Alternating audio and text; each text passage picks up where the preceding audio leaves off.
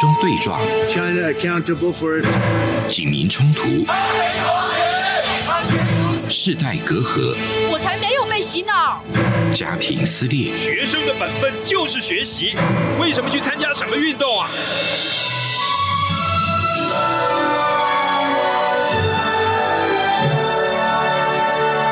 我们可以聊一聊吗？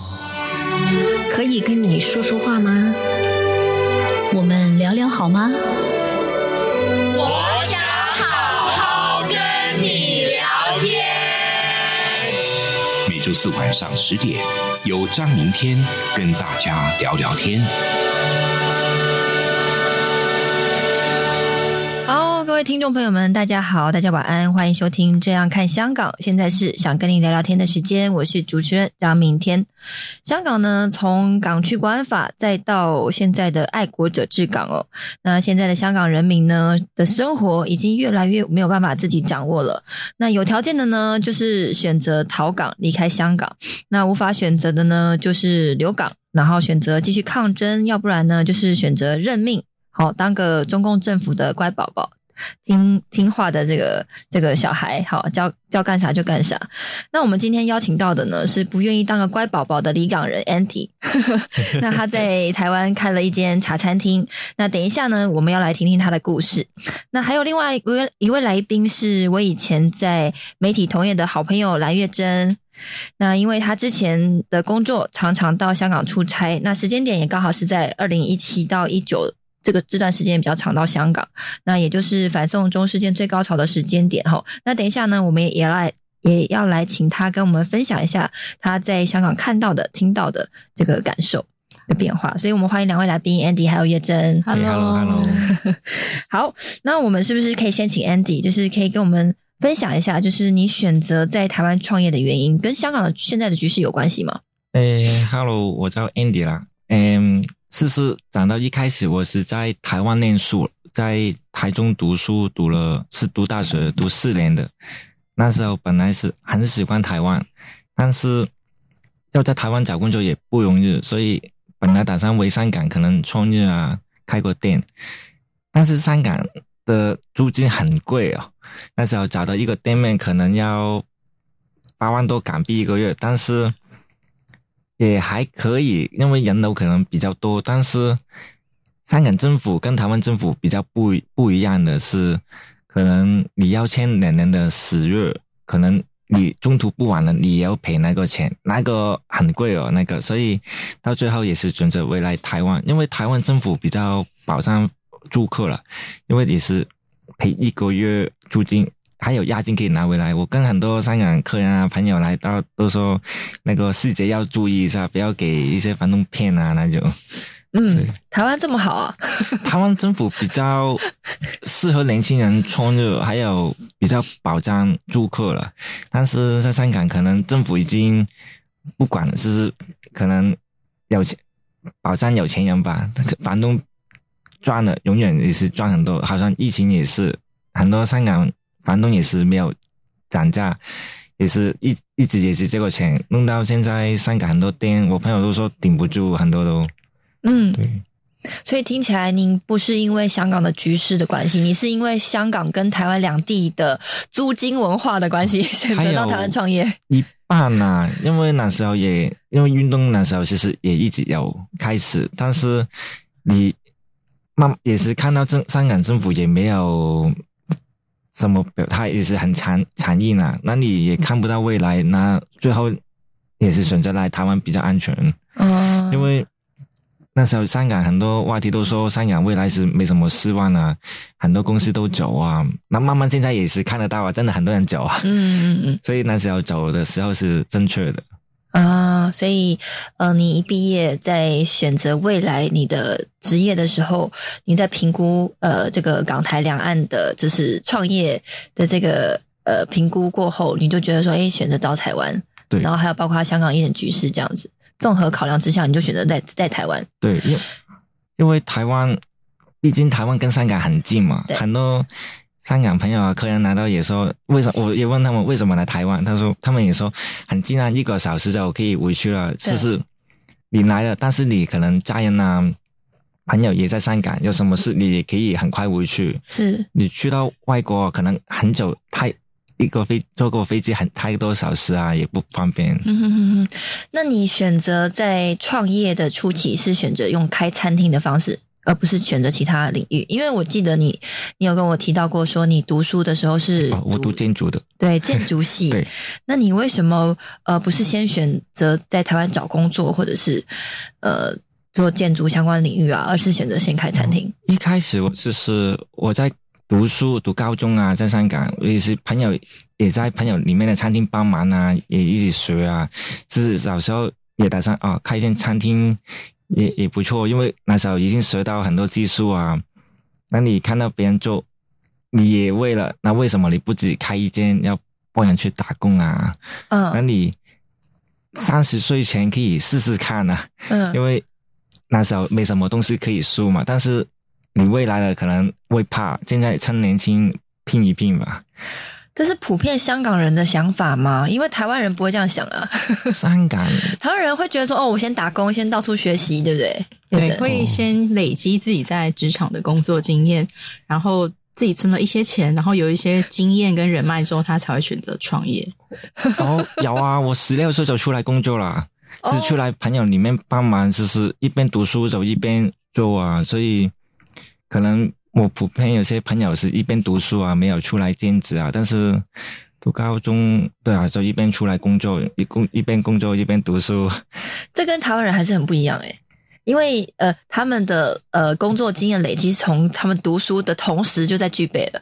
哦，这个香港普遍都会出来工作了，因为毕竟香港可能烧太贵了，嗯可可能大家都会出来工作啊，赚点钱啊，嗯然后学一学东西吧。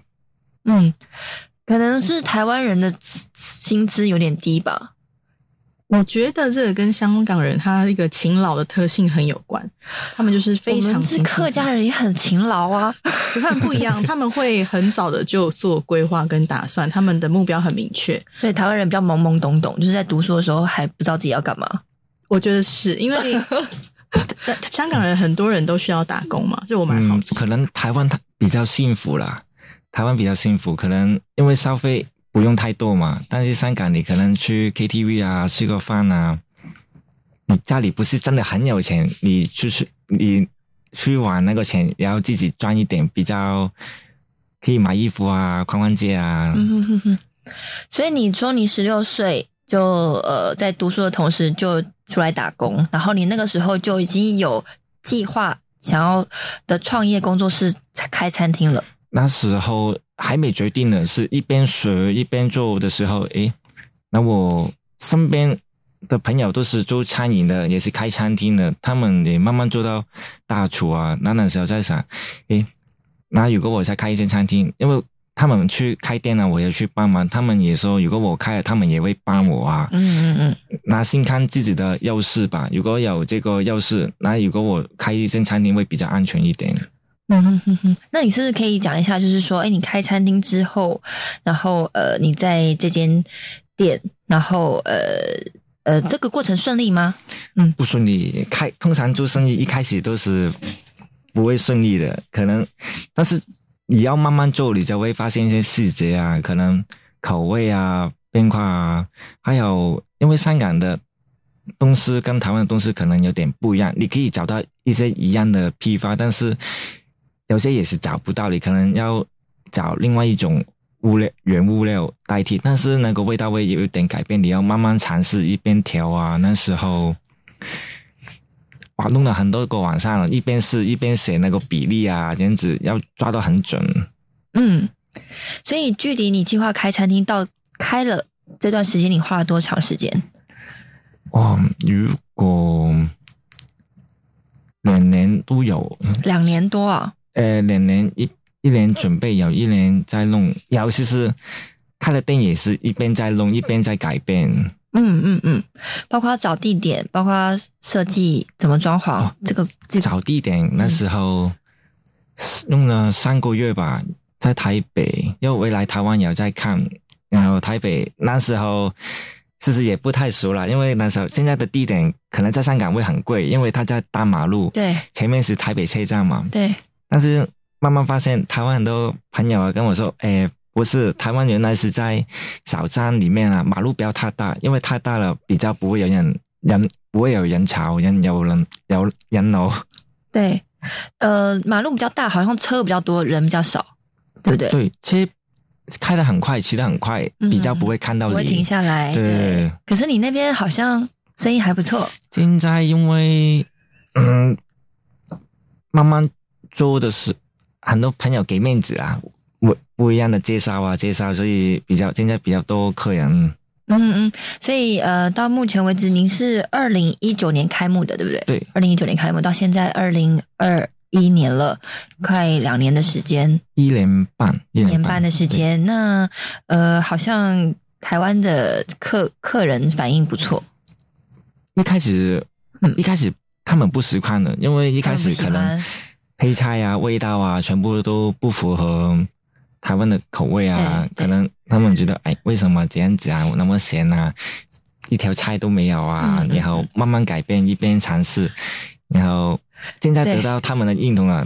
因为现在的客人，可能台湾的客人有四成四十趴都是台湾的客人，他们都会很多回头客会回来吃。嗯，所以你慢慢调整，呃，符合台湾人口味的这个餐点，对，哦，才慢慢把客人留住，这样可能。一定要给配菜啊，因为你给个菜也比较健康啊，然后口味少一点油，少一点盐，不要太咸，不要太甜，其实也差就可以了。嗯哼，这个部分月生应该很有感觉。我看你刚刚内伤的很严重，我觉得你想笑就笑出来吧。好，没问题。因为他说那个一条菜都没有，我真的是感触非常深。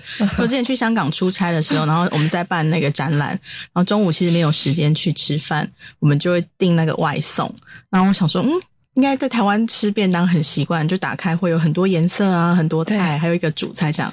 然后满心因为工作太累，香港人好多，我就觉得没要要接待客户什么的。那中午放饭时间到，就特别开心。便当打开一看的时候，就嗯，只有肉，只有对，就是满满的饭，一条菜，对，一条一条那个芥蓝菜，然后上面就是几块肉，大概有一个手掌大这样，我就傻了。嗯，他说：“嗯，怎么会是这样？”然后后来香港的那个朋友就跟我说：“哦，这很正常。”对，有一条菜已经很好了，一条菜已经很好。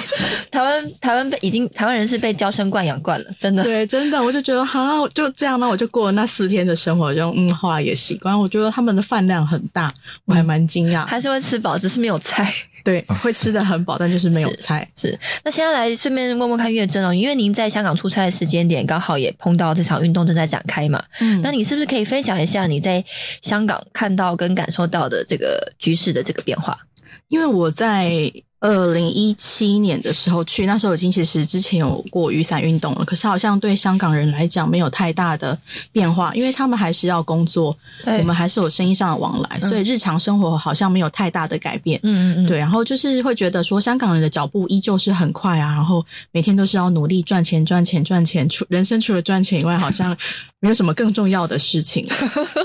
这个 ending 点头如捣蒜，香港人压力蛮大的，对，脚步很快啊，然后我就。觉得好像比较冷漠，相较于台湾人比起来。可是后来我才知道另外一个原因。我先插个话，就是他们，因为他们会以为我们这种东方人脸孔都是大陆来的，所以他就不太理我们。因为他们也是呃被大陆人的所谓的观光啊，很多投资啊，或是很多的入侵之后，他们就不喜欢大陆人是因为这些没没有太礼貌的行为造成他们不喜欢。所以有一件 t 恤才很热卖就 i'm not chinese 对对对对对对对你要你只要跟他说哎你去店里面消费的时候就说哦我台湾来或者他们听你的口音知道你台湾来就是会友善很多嗯对然后后来出差的时候，就是慢慢的经历到，呃，香港的情势开始不一样，因为那时候我后来去，就是有一点点反示反反送中的那个条例进行，然后他们有抗议啊，有去示威游行。那有一次刚好我出差，就跟厂商有联系，我也是很好奇，我就问说，哎。你们为什么要上街头抗争？那这个过不过对你们有什么差？他说，其实是在之前雨伞运动的时候，大家都没有感受。可是为了香港人的未来，他们觉得是不分年龄、不分阶层，其实都要走出来，然后维护香港，也是维护自己的未来。那我就觉得说，哎，怎么那么特别？因为不是赚钱才是重要的嘛？嗯，对他们这这个时候就发现了比赚钱更重要的东西。嗯，那我就想说，哎，香港人有一点不一样了，我还蛮惊讶的。嗯，对，因为我我过去我个人的偏见呐，我就会觉得说，香港人是比较冷漠的。对对，然后很难很难跟他们有什么比较好的往来。嗯，对。我的厂商没有啦，我厂商人很好，就哎也是有很很好的一群香港人，在那时候就有认识到。嗯，那有一次刚好是二零一九年七月，这是我记得最深的日子，因为那是我最后一次去香港。嗯，对。那那时候去的时候，我就找了厂商聊聊天，就说：“哎，你们这次游行啊，一直持续。那如果是台湾人的话，他们只要一听到政府说好，我们先暂缓这个条例，我们没有要实行了。”我就说台湾人就会很高兴，我们就不会再坚持的上街去 抗争了。我说那你们为什么还要坚持？他说其实政府并没有真正的对人民。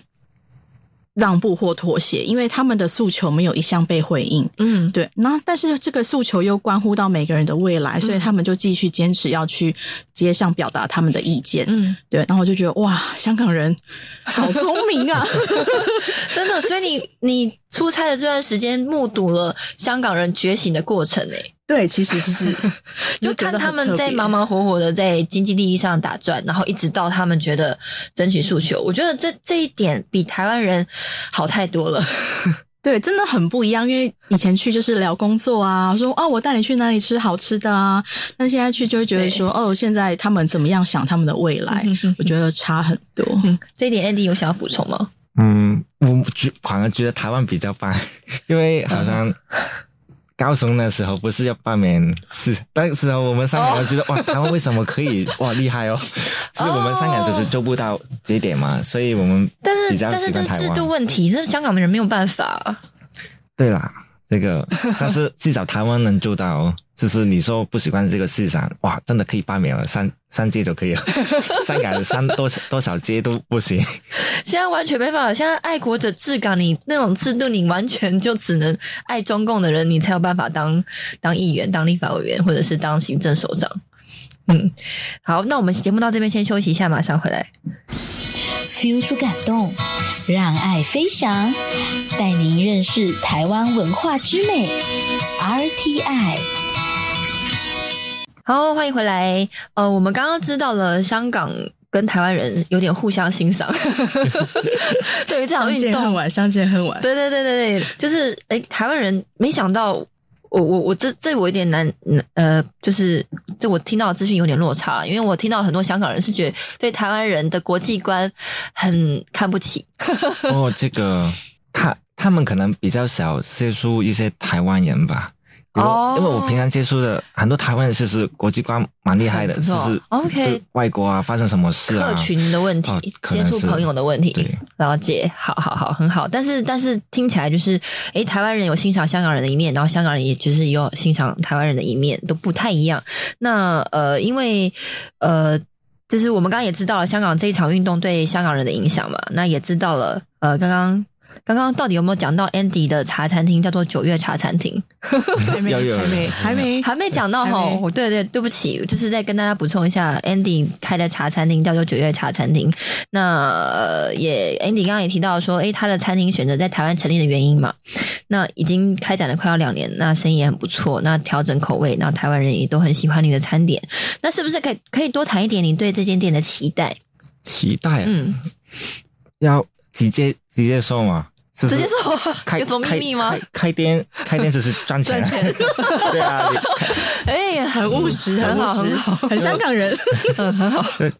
但是你赚到钱了，因为你做什么事，你最基本性有能力。如果你没有能力，你就帮不了别人。没错，现在是有能力了，那就可以去帮助别人啊。嗯，但是要不停的弄到自己要更有。多的能力去帮更多的人。嗯，现在可能在台湾慢慢发现很多香港的人啊，刚刚隔离完就出来，然后刚好台北车站就出来说，刚刚隔离完，我都有点担心，你隔离完多少天？对，然后 O OK 了，几天可以了，可以安全了。因为有也，但是台湾蛮安全的，真的是是。然后他是他们对台湾可能不太熟悉，因为他们其实很快就离开香港，也没有想。太多调查太多，难道可能没什么朋友啊，什么都不懂啊。然后刚来他就问很多问题啊，然后交流一下吧，跟他，因为我可能也不是真的很专业啊，可能刚好我附近有香港的朋友也坐下来，还是香港的客人，就会有时间跟他们说，哎，不如一起坐下来聊聊天啊，你们交换心思啊。交个朋友在台湾有什么可以出来聊天吃饭啊？他们比较开心，因为其实很多香港客人，我也问他们，诶有没有认识在台湾的香港朋友？他们说没有啊，就自己过来啊。其实大部分的香港人在香港的时候太冷漠了。嗯，对，就是你去到别的餐厅，你听到是香港人，你不会想开口跟他聊天，对，因为习惯了，觉得。你冒冒言跟别人聊天，人家不知道怎么看你啊。可能香港会有一种距离感，为为了安全，不知道你是什么目的。但是在餐厅里面，可能因为他们互相都认识我，然后我就做他们的中介中介人啊，那他们就比较会放下那个戒心，会觉得安全就可以聊天啊，就会比较。开心一点，这样子聊了很多个小时就可以。嗯哼哼，你刚刚的意思是说，就是您对这间店的期待，就是首先是要赚钱，你才可以帮助更多的人。对。然后还有在你这间店里面，你把很多人互相做了一个连接，然后就让他们在台湾就是可能有一个依呃依赖的地方，一个避风港的地方，就包括连接香港呃在台湾的香港人，还有台湾人，是这样子吗？对，等他们因为来到可能。试过之前自己来台湾读书啊，就是什么都不知道啊，有点迷茫的。但是如果我来久了，可能能帮多少就帮多少，他们就会走错几步吧，会比较快融融融入台湾的思维，还有会提醒他们有什么要注意啊，可能讲话不要太大声啊，礼貌一点啊。对，您希望您这间店在台湾扮演什么样的角色？嗯，可能。不是找事，可能当普通的香港朋友来到啊，一起聊聊天，开开心心就好了。当一个喝茶的地方就可以了。然后他们有什么问题，就帮他们找一些。哦，我有个客人是什么专专业的，那我就帮你找，那你们自己去认识就好了。嗯，你这样讲有点谦虚诶。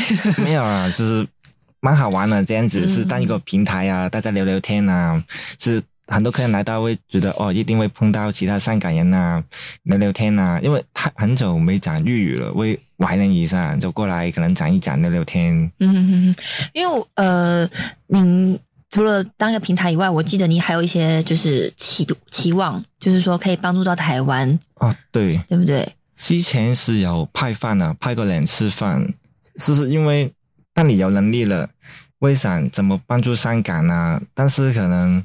有些很大的要帮助香港，我就做可能做不到，我的能力有限。那我在台湾的只能做一些实实在的事吧，譬如令更多的台湾人喜欢香港人呐。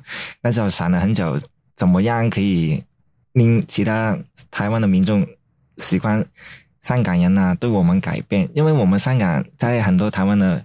眼中可能也是很冷漠啊，为了赚钱啊，不会理其他人啊。